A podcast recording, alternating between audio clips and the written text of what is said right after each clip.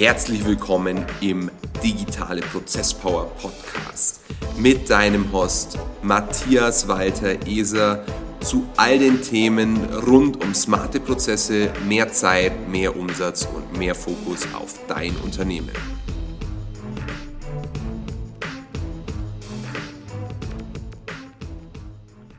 Hi und herzlich willkommen zur inzwischen dritten Folge des Digitale Prozesspower Podcasts. Mein Name ist Matthias und ich heiße dich hier und heute wieder ganz herzlich willkommen, denn in dieser Folge wollen wir uns mit der Frage auseinandersetzen, warum dich deine Entscheidungen umbringen. Du triffst tagtäglich Entscheidungen, allerdings zumeist auf der falschen Basis. Denn in den allermeisten Fällen, und da traue ich mich mit dir wetten, triffst du Entscheidungen auf emotionaler Basis. Das heißt, du stellst dir die Frage, wie fühle ich mich, wie fühlt sich eine Sache an, wie denke ich darüber, wobei wie denke ich darüber eigentlich lauten müsste, wie fühle ich darüber und genau jetzt sind wir am Problempunkt angelangt. Du bist Unternehmerin oder du bist Unternehmer und du triffst tagtäglich Entscheidungen, du, du bist tagtäglich mit unterschiedlichen Fragen und Herausforderungen konfrontiert. Allerdings sind die Ergebnisse deiner Entscheidungen zum Teil großartig und zum anderen Teil vollkommen verheerend. Und heute möchte ich dir darüber erzählen, wie mich persönlich emotionale Entscheidungen fast zum finalen Scheitern gebracht haben. Denn emotionale Entscheidungen sind die Entscheidungen, die nicht faktenbasiert sind. Sie sind zumeist emotional reaktiv und entspringen fast zu 90 Prozent deinem Ego und dem, was dein Erwachsenen-Ich Vielleicht kennst du dich mit der Transaktionsanalyse aus, dann weißt du, wovon ich spreche, was dein Erwachsenen-Ich abspeichert. Jeder Gedanke und jedes Gefühl, das du in der Vergangenheit bereits schon mal hattest, wird in deinem Erwachsenen-Ich abgespeichert. Dieses Erwachsenen-Ich ist im Endeffekt der tagtägliche Referenzrahmen, auf dem du deine eigenen Gefühle und deine eigenen Entscheidungen die ja demnach relativ häufig auf Gefühlen basieren, validierst. Das heißt, du setzt die in ein Verhältnis. Was habe ich erlebt und wie könnte sich die aktuelle Situation, die ich erlebe, in irgendeiner Form in Referenz mit dem bereits Erlebten setzen lassen? Und genau hier liegt der Fehler. Die meisten Menschen treffen Entscheidungen auf Basis dessen, was sie bereits erlebt haben und sprechen dann von Lebenserfahrung. Diese Lebenserfahrung ist sicherlich auch ein sehr smarter Move. Ich kenne einen Investorenkollegen, der davon spricht, dass er Entscheidungen fast immer aus dem Bauchgefühl heraus trifft, wobei ich weiß, dass er das so nicht tut und dass sein Modell ein anderes ist. Aber er hat die These aufgestellt, dass er Entscheidungen fast immer aus dem Bauchgefühl heraus trifft. Und ich meinte, dass diese Entscheidung, Entscheidungen aus dem Bauchgefühl heraus zu treffen, nicht besonders smart ist. Wobei er eine Ausnahme bildet, weil ich seine quantitativen und analytischen Fähigkeiten kenne und deswegen weiß, dass sein Bauchgefühl nicht mit meinem oder dem des durchschnittlichen Menschen vergleichbar ist. Das heißt, er hat die These, dass das Bauchgefühl, also das, was wir Lebenserfahrung nennen, beziehungsweise das Bauchgefühl fußt ja auf der Lebenserfahrung, im Endeffekt der größte Datenpool ist, den wir haben. Und dieser Datenpool sei die valideste Auskunft darüber, wie wir eine Entscheidung treffen sollten. Ich bin anderer Meinung. Ich bin der Meinung, dass wir alle unternehmerischen Entscheidungen möglichst quantitativ fundiert treffen sollten. Das heißt, wir sollten Entscheidungen auf Basis eines gewissen Zahlenwerts treffen. Als mathematisch oder naturwissenschaftlich begabter und vor allem sehr interessierter Mensch bin ich der Meinung, dass es Sinn macht, die relevanten Lebensbereiche, also sowohl den beruflichen Teil, aber auch den privaten Teil in irgendeiner Form zu quantifizieren. Das klingt jetzt etwas geekig oder ein bisschen freakig, aber wenn du länger darüber nachdenkst, wird es wahrscheinlich auch in dem einen oder anderen Lebensbereich für dich Sinn machen. Denk einfach nur an Sport oder denk an deine Gesundheit.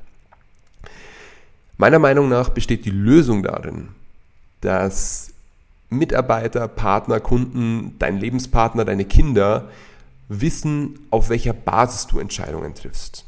Aber bevor du es deinem Umfeld sozusagen mitteilst, musst du wissen, auf welcher Basis du deine Entscheidungen triffst. Und im Idealfall triffst du deine Entscheidungen vor allem in deiner Rolle als Unternehmerin oder als Unternehmer auf ZDF. Nicht auf Basis des Fernsehkanals, keine Werbung an dieser Stelle, sondern auf Basis von Zahlen, Daten, Fakten. Im Englischen könnte man auch sagen auf Basis von Facts and Figures, also auf Basis von Fakten und Zahlen. Und wenn du irgendetwas anderes tun würdest in deinem Unternehmen, wäre es wahnsinnig. Denn je größer dein Unternehmen wird, und ich bin der Annahme, dass du eine Organisation im wörtlichen Sinne bauen möchtest, desto schwieriger wird es, klare und nachvollziehbare Entscheidungsbäume zu etablieren. Denn wenn du als Head of irgendwas oder im besten Falle als CEO deiner eigenen Firma Entscheidungen auf Basis deines Bauchgefühls triffst, kannst du niemandem davon erzählen, wie du deine Entscheidungen triffst und demnach auch keine Delegation der Entscheidungsfindung herbeiführen. Das heißt, du musst alle Entscheidungen selber treffen. Wenn du in der Situation bist, alle Entscheidungen selber treffen zu müssen, ist eine wirkliche Skalierung bzw. ein Herauslösen deiner Person aus deinem eigenen Unternehmen nahezu unmöglich. Wenn Unternehmerinnen und Unternehmer zu uns kommen, dann kommen wir zumeist mit dem erklärten Ziel und sagen, wir wollen aus dem Geschäftsführer einen Eigentümer machen. Und Eigentümer gehen in ihrem Vorgehen und in ihrem Denken gänzlich anders vor. Als CEO, als Geschäftsführer arbeitest du sehr stark in deinem Unternehmen. Das heißt, du bist operativ sehr stark eingespannt und beschäftigst dich mit den Dingen, die das Alltagsgeschäft betreffen. Als Eigentümer bist du in dieser übergeordneten Funktion, in dieser schon fast Investorenrolle. Du bist faktisch der Investor. Denn du stellst dir nicht mehr die Frage, wer hat die Rechnung versendet, wie funktioniert die Buchhaltung, wer macht das Marketing, sondern du stellst dir einfach nur noch die Frage, wie kann mein Unternehmen an sein Wachstumspotenzial kommen, beziehungsweise diesem Potenzial möglichst nahe kommen. Und die Antwort auf diese Frage ist relativ simpel, nämlich indem dass du alle Dinge nachvollziehbar machst und einem zukünftigen Geschäftsführer oder Co-Geschäftsführer die Art der Entscheidungsfindung langsam aber sicher beibringst. Sehr viele sind der Annahme, dass Entscheidungsfindung auf Basis historischer Daten des eigenen Lebens getroffen werden muss. Das kann eine Entscheidungsgrundlage sein, aber damit attestiert man sich selbst irgendwo die universelle Weisheit. Ich persönlich bin ein großer Freund davon, alles irgendwie in Statistiken zu bemessen. Es gibt zu nahezu allem auf dieser Welt lustigerweise Statistiken und diese Statistiken sind im Endeffekt die Grundlage dafür, wie wir Entscheidungen treffen. Zum Beispiel die Entscheidung der Marketingagentur im Jahr 2021. Statistisch gesehen sind die meisten Marketingagenturen schlecht, denn die Survival Rate of Marketing Agencies, also die Überlebensrate von Marketingagenturen, ist sehr schlecht. Der Grund dafür ist simpel, denn es gibt kaum Einstiegshürden. Gleichzeitig gibt es aber auch keine qualitativen Standards innerhalb dieser Berufsgruppe. Die gibt es schon, aber zumeist nur unternehmensintern, nicht aber irgendwie branchen- oder berufsgruppenübergreifend. So. Und insofern wäre das ein Beispiel, dass man sich anschaut, welche Marketingagentur hat welche Ergebnisse produziert. Ich persönlich habe mit Marketingagenturen schon große Fehler begangen und ziemlich viel Geld verbrannt, einfach nur, weil ich meinem Gefühl hinterhergelaufen bin. Ich war der Meinung, dass die Person, die mir gegenüber saß, die richtige Person ist, um das Ergebnis hervorzurufen in unserem eigenen Marketing, das ich mir für das Unternehmen gewünscht habe. Ich habe dabei Fakten ausgeblendet und war auf meinem emotionalen Ross und habe mich von dem hier umhertragen lassen, aber das Ergebnis war schlicht verheerend schlecht. Und heute gehe ich dazu über, alles zu quantifizieren. Alles. Egal, ob es mein Training ist, ob es meine Ernährung ist, ob es meine Arbeitszeit ist, ob es die Zeit mit meiner Partnerin ist, ob es irgendwelche gesundheitlichen Belange sind. Ich möchte wissen, in welcher Kennzahl sich der jeweilige Lebensbereich ausdrücken lässt. Und wenn sich eher subjektive Lebensbereiche ausdrücken lassen, dann lassen sich Unternehmensbestandteile definitiv quantifizieren, also in Kennzahlen zerlegen. Und genau das würde ich dir empfehlen. Und unser Way to Go schaut so aus, dass wir alle Entscheidungen, die in einem Unternehmen getroffen wurden und werden, in irgendeiner Form analysieren. Das heißt, wir zeichnen die auf. Im Nachgang definieren wir mit unseren Kunden gemeinsam relevante Kennzahlen, weil nicht jede Entscheidung hat unbedingt die notwendige Relevanz, um in Form einer Kennzahl verpackt zu werden. Also es gibt auch irrelevante Entscheidungen oder nachrangig relevante Entscheidungen, die nicht zwangsläufig in irgendeiner Kennzahl verpackt werden müssen. Aber bei den relevanten Kennzahlen ist wichtig, dass sie eine gewisse Ableitung auf ein bestimmtes Ergebnis, egal ob positiv oder negativ, zulassen. Wenn die Kennzahl 8 einem guten Zustand gleichkommt und 10 die absolute Spitze ist, dann wissen wir, dass 1 und 2 schlecht ist. Und so sollte auch dein System funktionieren. Du kannst es in Schulnoten machen oder du kannst es in Punkten machen. Ich freue mich immer sehr über Punkte oder über Prozente oder über Eurobeträge, über Growth Rates, also über Wachstumsraten. Das funktioniert im Regelfall ganz gut. Aber du kannst auch gerne auf uns zukommen und äh, dir eine kostenlose Einschätzung holen, wie wir im Endeffekt dein Unternehmen oder deine einzelnen Entscheidungsbereiche quantifizieren würden.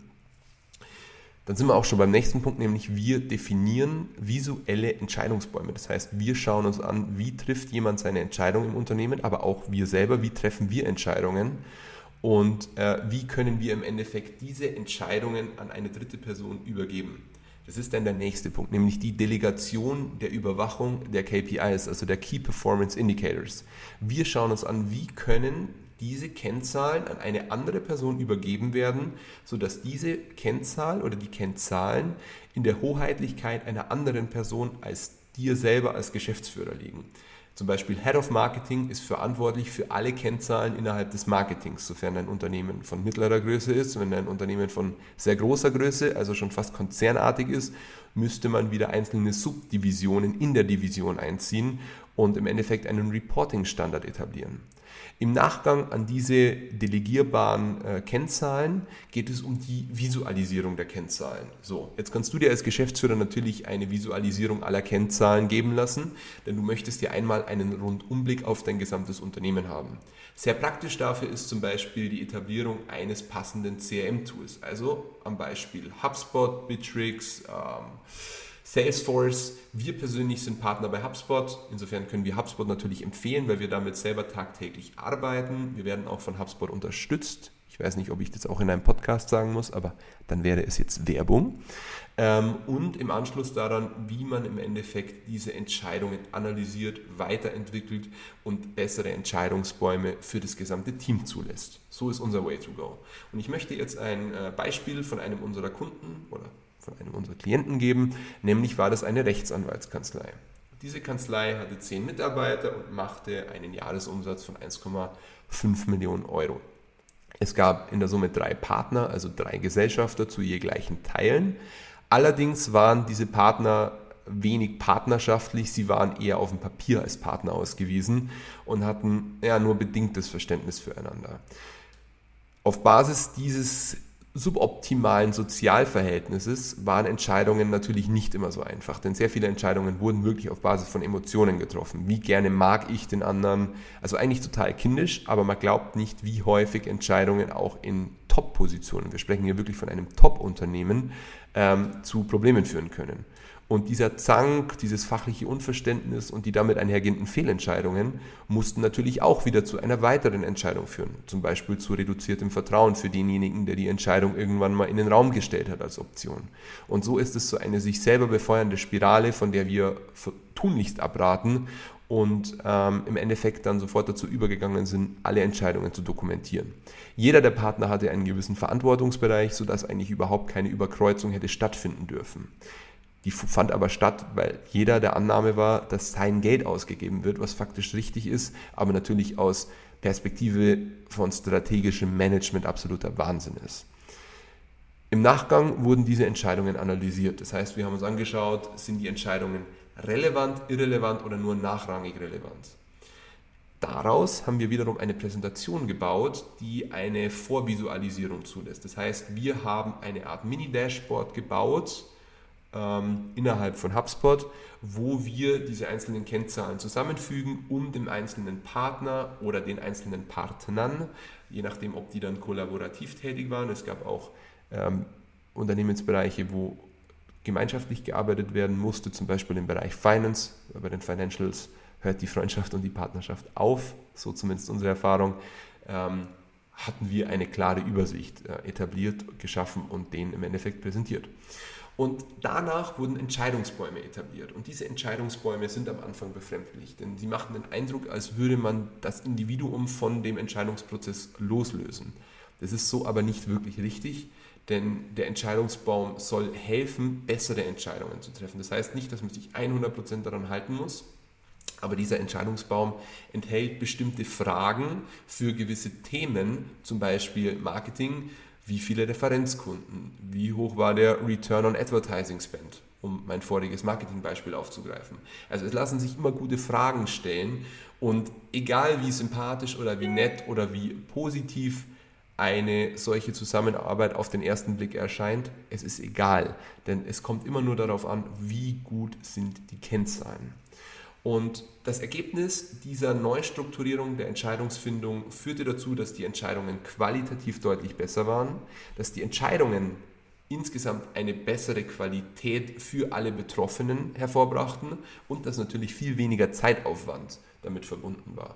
Und dieser reduzierte Zeitaufwand stand einem monetären Gegenwert von mindestens 100.000 Euro jährlich entgegen. Denn der Stundensatz von Top-Anwälten ist deutlich höher als der des Otto-Normalverbrauchers. Wollte ich an dieser Stelle nur nochmal sagen. Ähm, und zu guter Letzt stellt man sich natürlich die Frage, wie schafft man es selber, kleine Entscheidungen auf Basis von ZDF, also auf Basis von Zahlen, Daten, Fakten äh, zu treffen. Ganz einfach, hör auf, dich anzulügen. Schau dir die Ergebnisse von dem an, was du tagtäglich machst und schau dir wirklich die Ergebnisse an. Schau weniger auf das, wie sich für dich anfühlt, sondern schau es dir an, wie du bzw. wie du in der Funktion eines Externen auf die Sache blicken würdest. Wie würdest du dich beraten, wenn du nicht du wärst, sondern zum Beispiel dein bester Freund, dein Coach oder dein individueller Berater? Du kommst im Regelfall zu anderen Ergebnissen und genau das würde ich dir auch empfehlen. Schau dich im Spiegel an und sei dir deiner Verantwortung als dein eigener Berater bewusst. Ich persönlich habe mich immer als mein eigener Coach und mein eigener Trainer aufgrund meiner hohen Sportaffinität gesehen und habe mir immer die Frage gestellt, was würde ich mir raten, wenn ich jetzt die Person wäre, für deren Training ich verantwortlich bin. Denn als Trainer bin ich das. Und so würde ich es auch in deinem Unternehmen handhaben. Schau dir die Dinge an, wie sie sein müssten. Schau dir die Dinge an, wie sie sind und diese Lücke dazwischen ist das Ergebnis deiner Entscheidungen. Am Anfang tut es weh, es tat bei mir verdammt weh, weil ich erstmal gesehen habe, wie viel Geld ich zum Fenster rausgeworfen habe und wie oft ich unverhältnismäßige Risiken im Rahmen des Risk-Reward-Ratios eingegangen bin. Aber jetzt läuft es besser. Ich hoffe, dass du dieser Podcast-Folge was entnehmen konntest. Ich wünsche dir für die Zukunft deutlich bessere Entscheidungen oder vielleicht noch bessere Entscheidungen als bisher. Vielleicht bist du auch schon mega, weit in dem Thema. Ich freue mich auf die nächste Podcast-Folge mit dir und habe an dieser Stelle noch eine Bitte an dich. Bitte rate, also bewerte diesen Podcast mit fünf Sternen bei Apple Podcasts. Eine andere Bewertung hilft uns leider nichts, denn Apple rankt ausschließlich die 5 Sterne gerankten Podcasts. Das heißt, wenn dir der Podcast gefällt und wenn du eine Kleinigkeit davon mitnehmen konntest für dich und für dein eigenes Unternehmen, wäre ich dir super dankbar im Namen des gesamten Teams, wenn du uns hier eine 5 Sterne Bewertung hinterlässt und auch gerne dein Feedback in den Kommentaren niederschreibst egal ob jetzt hier oder bei YouTube oder auch gerne per E-Mail mit Themenvorschlägen. Wir freuen uns über jedes Feedback, aber dieses Format lebt von der Interaktion, das heißt von deinem Feedback und von unserer Reaktion auf dein Feedback. Und in diesem Sinne möchte ich dich nicht länger mit meinen Bitten bequatschen. Wünsche dir jetzt noch einen wunderschönen Morgen, Mittag, Nachmittag, Abend, Nacht, je nachdem, wann du diesen Podcast gerade hörst. Wie gesagt, ich freue mich auf die nächste Folge. Bis dahin alles Gute, dein Matthias. Ciao.